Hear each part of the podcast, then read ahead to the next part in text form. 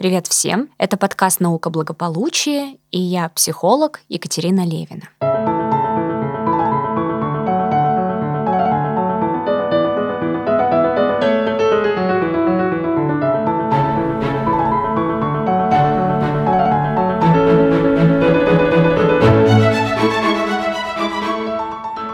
Сегодня мы с вами поговорим об очень важной теме, о теме одиночества. На самом деле принято считать, что одиночество можно испытывать только тогда, когда ты один. Когда вокруг тебя никого нет, и ты полностью один. На самом деле сейчас проблемой современности является то, что мы чувствуем себя одинокими в толпе. Одинокими в толпе, одинокими в паре. И именно это одиночество на самом деле очень угнетает.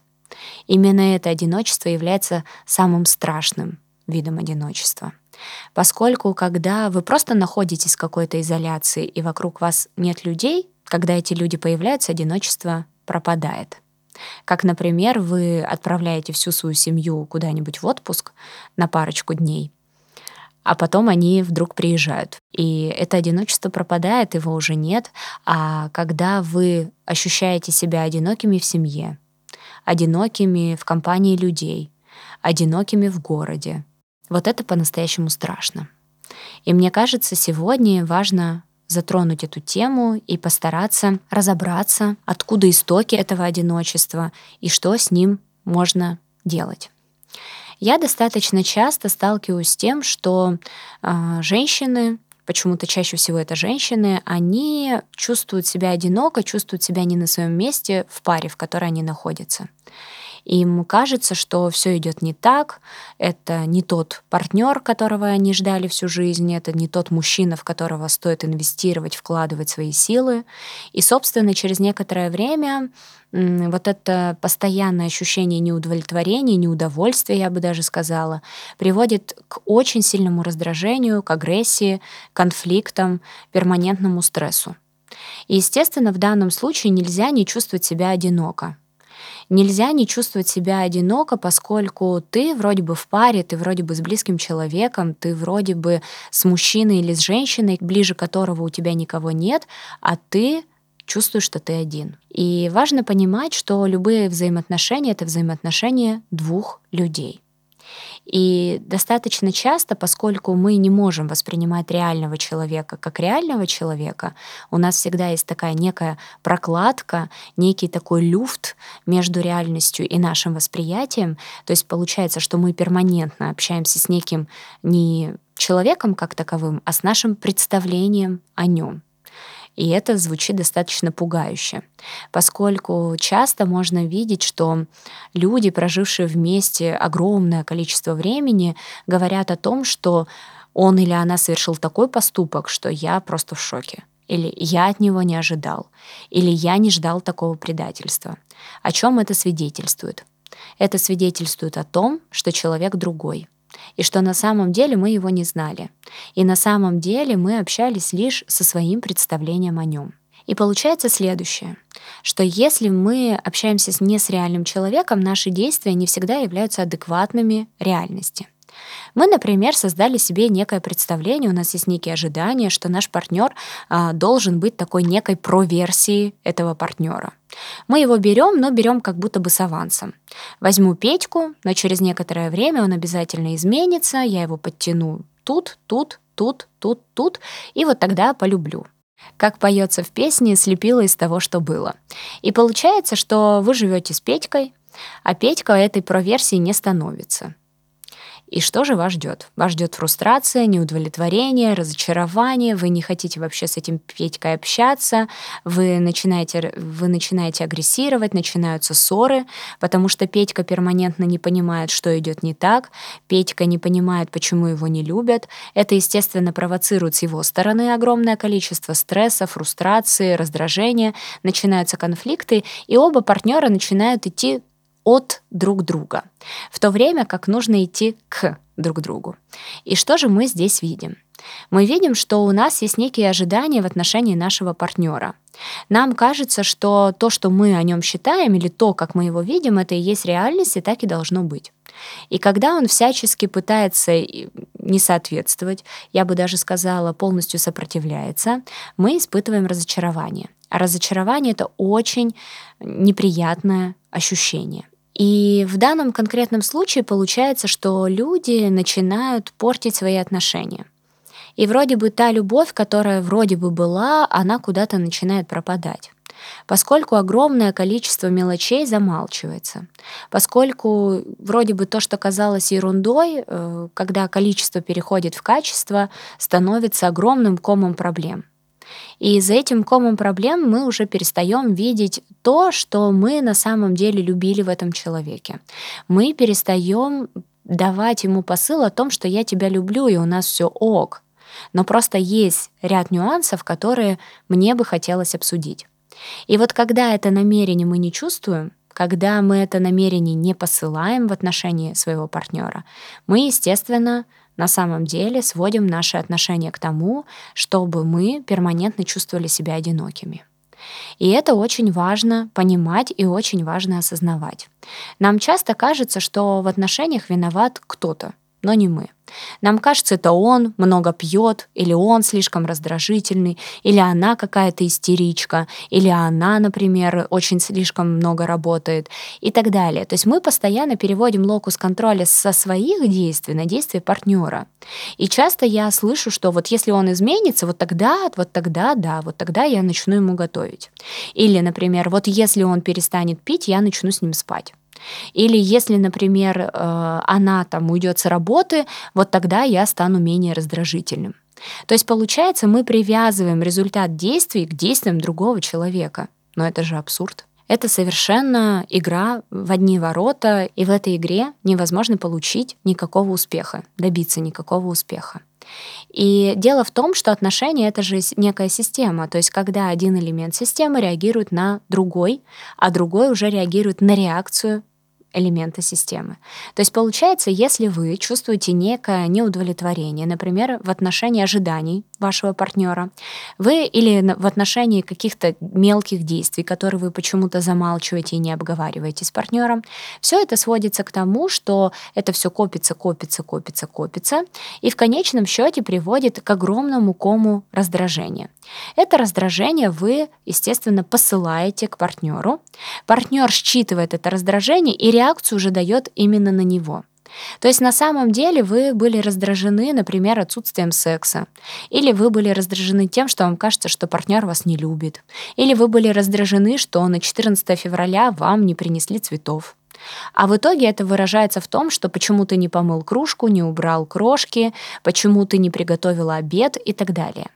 И тогда получается на самом деле тот посыл, который вы реально хотели донести, он остается за семью печатями, и ваш партнер никогда о нем не догадывается и дает реакцию уже на вашу реакцию по поводу его какого-то поведения, на самом деле достаточно часто мелочного. И нам важно понимать, что мы должны идти к партнеру.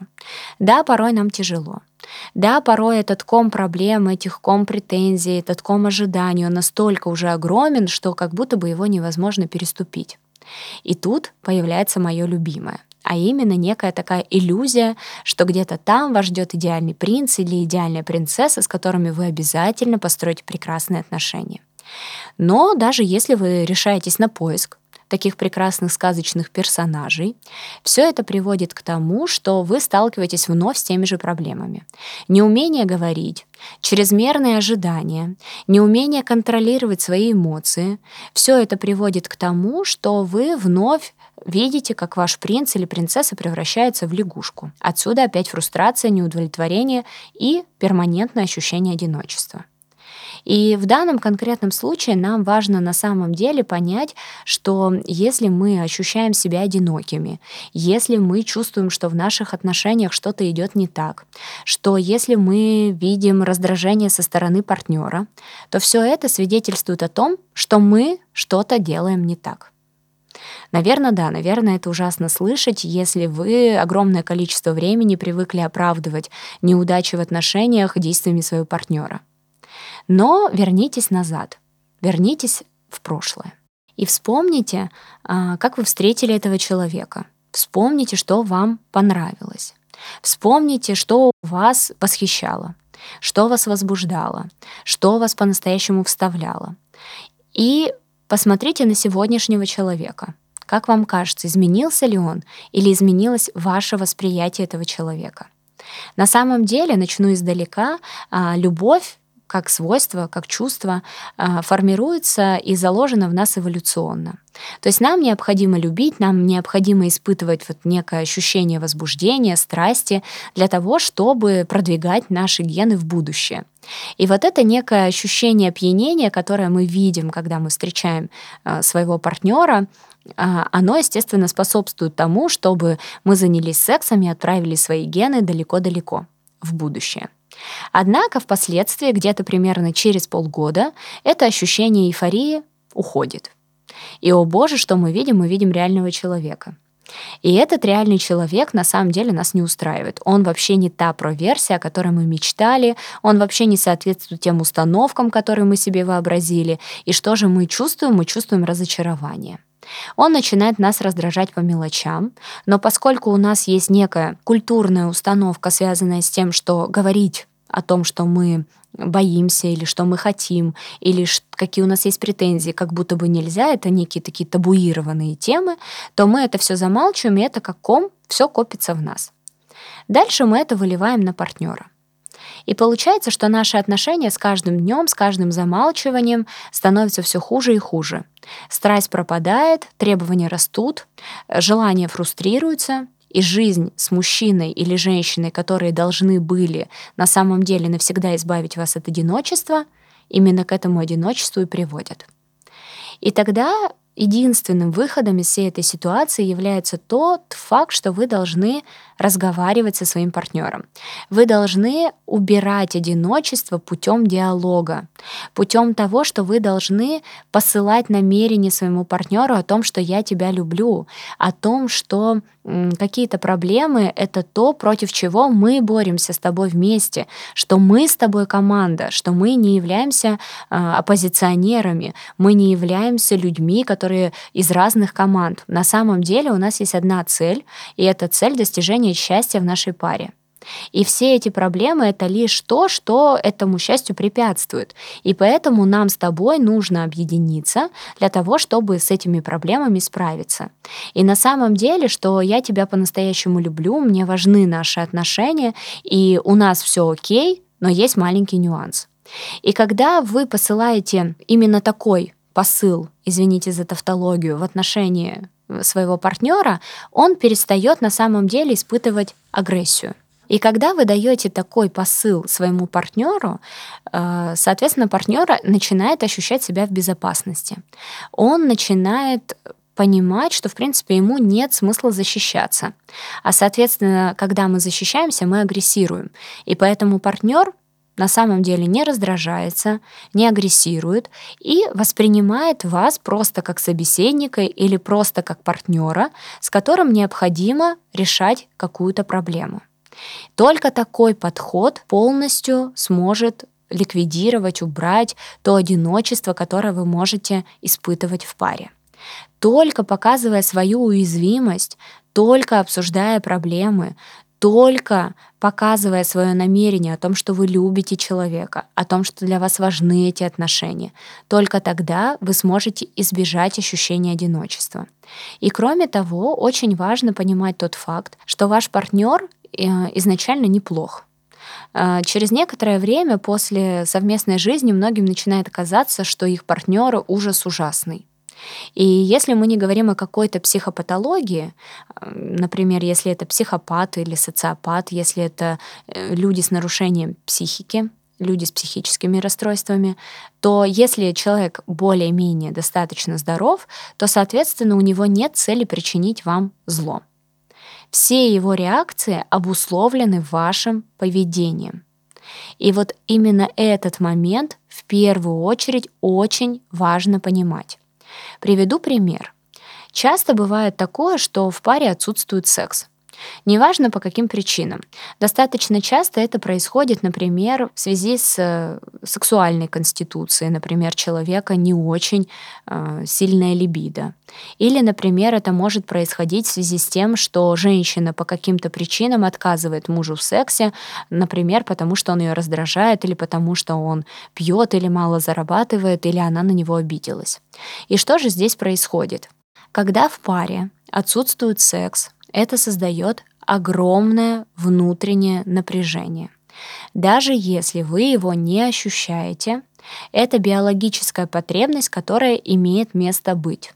Но поскольку секс — это история как будто бы табуированная, та, о которой нельзя говорить, происходит следующее. Есть некое внутреннее напряжение, вызванное сексуальной неудовлетворенностью, неважно по какой причине. И дальше неосознаваемое это внутреннее напряжение начинает проецироваться вовне. У мужчин, например, это может быть раздражение в отношении женщины. То есть он начнет цепляться к ней по любому поводу. Он начнет дергать ее по каким-то бытовым вопросам. Он начнет отказывать, например, ей там в каких-то деньгах, подарках, путешествиях и так далее. Со стороны женщины, если секса, например, нет и мужчина по какой-то причине, а, по какой-то причине не проявляет инициативу или отказывается от секса, это может быть, опять же, а, провоцировать раздражительность, это может провоцировать недовольство, озлобленность, постоянные истерики и так далее. И получается, что по сути существует лишь вот основная потребность сексуальная. И далее, не удовлетворяя ее, люди скатываются к тому, что они начинают испытывать напряжение в паре. А напряжение в паре проецирует раздражение, агрессию, конфликты и отсутствие диалога поскольку говорить как будто бы уже и нет смысла. Поэтому нам важно понимать, что любая, любая реакция партнера на нас обусловлена нашим поведением, а точнее тем, как наше поведение воспринимает наш партнер. То есть, например, если вы отказываете в сексе своему партнеру, Партнер интерпретирует самостоятельно, почему ему отказано в сексе. Женщина интерпретирует, что она не привлекательна, что она не сексуальна. Мужчина, например, ощущает, что его как будто бы не любят, его не хотят. Или, возможно, у него какие-то проблемы, какие-то проблемы с сексом, и женщина не удовлетворена, и поэтому она ему отказывает. И, соответственно, дальше человек уже накручивает сам. И далее дает реакцию. И поэтому нам важно, как я уже говорила, идти не от партнера, например, реагируя на его раздражение, а идти к говоря о том, что мне кажется, что ты раздражен или раздражена, или мне кажется, что ты достаточно часто грустишь или злишься, с чем это может быть связано.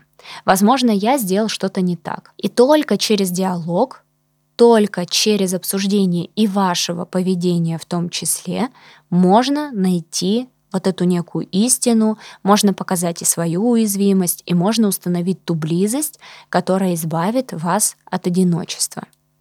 И важно понимать, что все мы полностью от с ног до головы прокачаны культурой. У нас есть некое представление о том, каким должен наш партнер.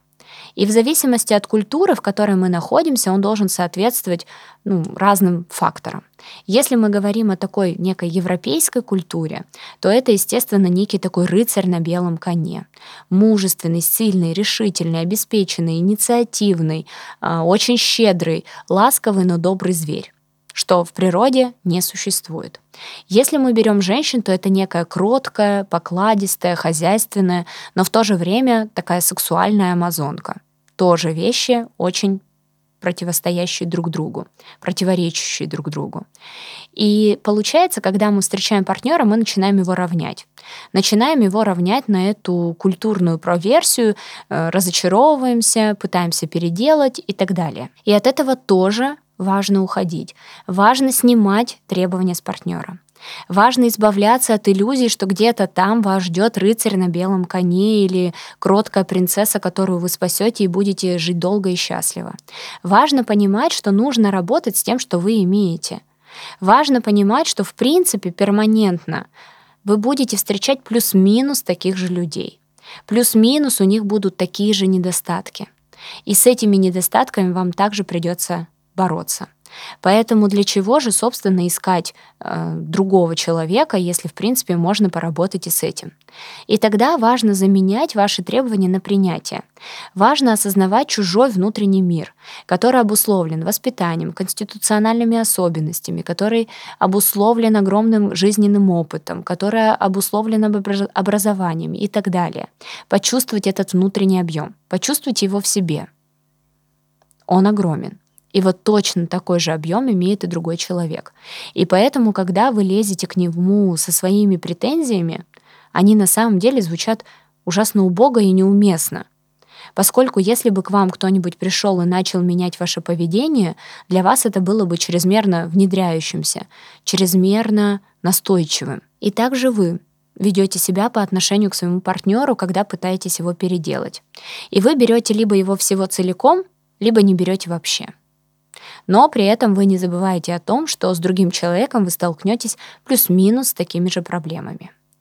Нам важно избавиться от этой иллюзии того, что мы способны понять другого, а другой способен понять нас.